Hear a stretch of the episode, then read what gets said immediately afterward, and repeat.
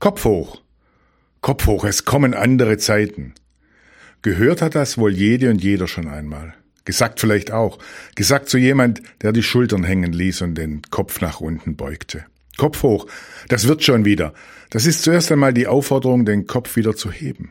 Wer den Kopf hebt, will weitermachen, einen Schritt weitergehen.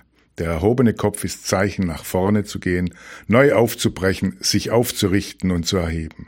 Zeichen für Kraft und Mut und Stolz und Selbstbewusstsein.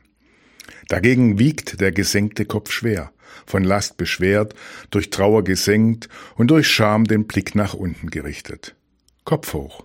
Kopf hoch, das wird schon wieder. Mitten im Krisenmodus. Das ist wohl zum Dauerzustand geworden und auch noch zum Wort des Jahres. Dagegen Kopf hoch, das wird schon wieder. Geläufig ist diese Aufforderung gegen allen Augenschein. Besseres zu erwarten, sowie mit und in dieser Erwartung nach vorne zu schauen können. Kopf hoch, Kopf hoch, es kommen andere Zeiten. Und genau dies verspricht Jesus uns in dieser Woche nach dem zweiten Advent. Wenn aber diese anfängt zu geschehen, dann seht auf und erhebt eure Häupter, weil sich eure Erlösung naht. Im Advent warten wir.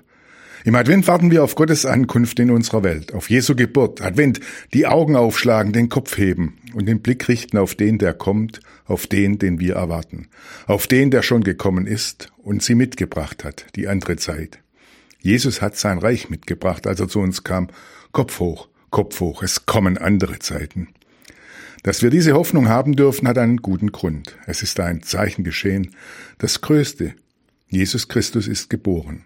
Mit ihm sind andere Zeiten schon angebrochen. Deshalb seht auf und erhebt eure Häupter, weil sich eure Erlösung naht. Das feiern wir in diesen Tagen. Oder anders ausgedrückt, Kopf hoch. Kopf hoch, es kommen andere Zeiten. Das ist sicher. Sicher wie das Amen in der Kirche, weiß Pastor Christoph Vetter aus Erzen.